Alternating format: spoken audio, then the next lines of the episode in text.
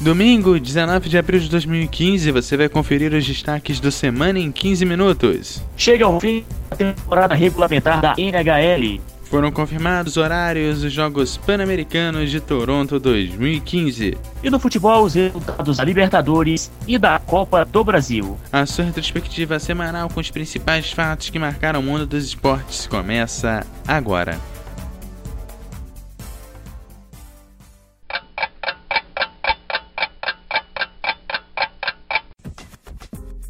E acabou a temporada regular da NHL. Na divisão leste passaram New York Rangers, Montreal, Tampa Bay, Washington, New York Islanders, Detroit, Ottawa e Pittsburgh.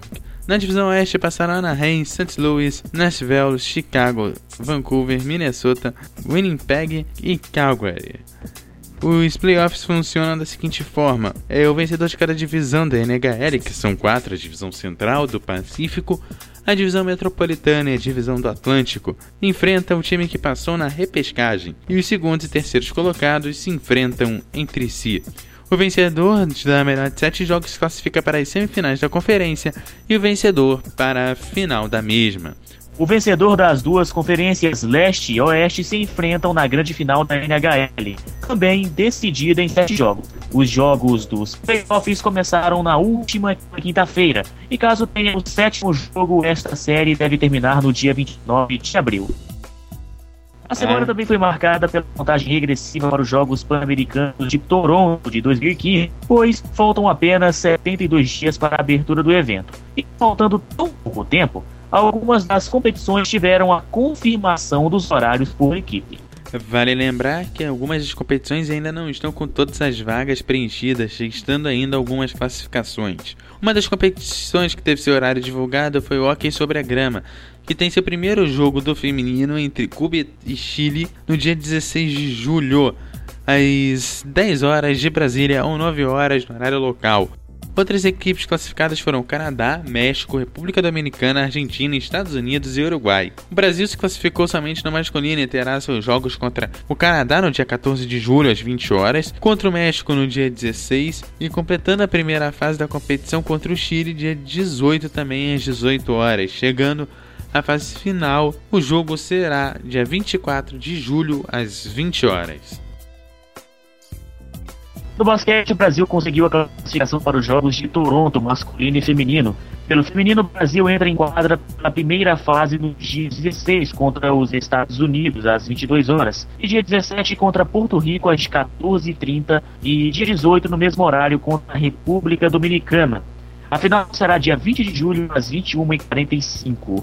No masculino, o Brasil entra em quadra na primeira fase nos dias 21 contra Porto Rico, às 11 horas e 30 minutos, e contra a Venezuela, dia 22, às 14 horas e 30 minutos, contra os Estados Unidos, no dia 23. A final ocorre no dia 25, às 17 horas e 30 minutos.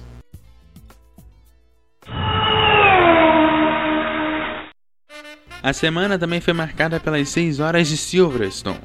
E na temporada 2015 do Mundial de Endurance já tivemos um brasileiro no pódio, Pipo Deroni e seus companheiros Gustavo Yamacaman e Ricardo Gonzalez ficaram em, ficaram em segundo lugar nesta primeira corrida, fazendo uma dobradinha para a equipe G-Drive Racing, que teve sua primeira colocação com um carro com Roman Rosenov, Julien Canal e Sam Bertz, os dois da categoria LPM 2. Na categoria LPM 1, a categoria principal, o trio vencedor foi Marcel Fasler, André Lotterer e Benoit Truluyer, com o carro Audi R18. O mundo do Taekwondo também foi agitado nessa semana com o possível retorno de Anderson Silva para a modalidade. O lutador havia enviado uma carta para a Confederação Brasileira de Taekwondo, afirmando que tem vontade de representar o esporte nos Jogos Olímpicos de 2016, que vão acontecer no Rio de Janeiro. Mas, somente na próxima quarta-feira, do dia 22 deste mês, será decidido o futuro do Spider, quando vai ter uma reunião com o presidente da entidade, Carlos Fernandes, para definir se há chances de ele disputar o torneio olímpico da modalidade durante os Jogos de 2016. E agora vamos para o futebol. Futebol que tem destaques da Libertadores e da Copa do Brasil. Futebol é arte. Futebol. Futebol.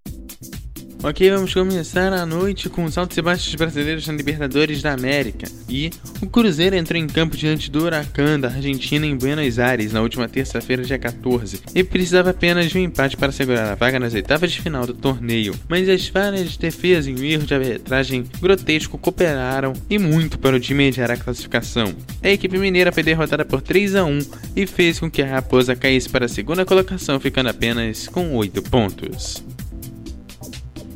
Outro clube mineiro que jogou mal foi o Atlético Mineiro, que perdeu por 1 a 0 para o Atlas do México. O jogo aconteceu em Guadalajara, no estádio Jalisco, e que o resultado não só foi pior, porque no mesmo horário, pela mesma chave do grupo, estavam jogando Colo-Colo e Santa Fé da Colômbia. O jogo aconteceu em Santiago, no Chile, e os colombianos venceram 3 a 0. O Galo volta a campo na próxima quarta-feira contra os chilenos no estádio Independência. Ainda pela Libertadores, o Internacional enfrentou a Universidade do Chile no Estádio Nacional em Santiago, pelo grupo 4 da competição, e aplicou uma goleada de 4 a 0 sobre os chilenos em uma atração de gala. Na próxima semana, o Colorado recebe o The Stronger na Bolívia pela última rodada do torneio internacional. A semana movimentada para os brasileiros também foi agitada para o São Paulo, venceu de virada por 2 a 1 em Montevidéu, com direito a estádio vazio na última quarta-feira. Alexandre Pato e o argentino Centurion fizeram os gols da virada São Paulina.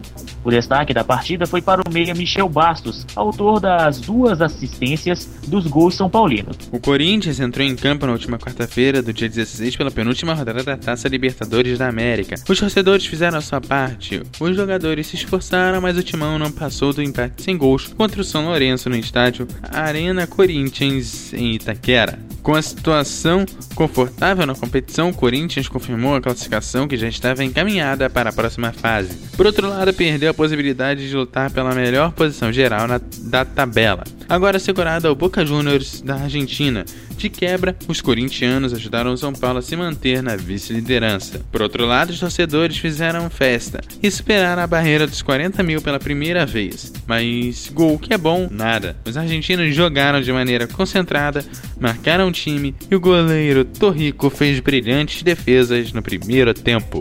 Na Copa do Brasil, tivemos rodadas movimentadas que agitaram a competição mais democrática do planeta. Os resultados foram os seguintes: o esporte, na Ilha do Retiro, goleou por 4 a 1 o time do Sene. O Atlético Paranaense venceu nos pênaltis do Remo do Pará por 5 a 4 que marcou inclusive a apresentação do atacante Walter, recém-chegado do Fluminense. O Grêmio venceu por 2 a 0 a equipe do Campinense. O Bragantino venceu por 1 a 0 o Lajeadense. E o Luverdense seguiu no mesmo caminho, venceu por 1 a 0 a Cabo. O Bahia venceu o Nacional Amazonas por 3 a 2. O Sandu venceu o Águia Negra por também por 2 a 0. Já o Botafogo do Rio de Janeiro recebeu o Botafogo da Paraíba, o Xará, e goleou por 4 a 2. O Vasco venceu o Rio Branco por 3 a 2. Lembrando que o Vasco ainda saiu atrás do Rio Branco, porque quem começou uma iniciativa foi o Rio Branco. E o Sport foi eliminado nos pênaltis para o Motoclube do Maranhão por 4 a 3. Já o Ceará fez uma vitória magrinha diante de confiança por 1 a 0.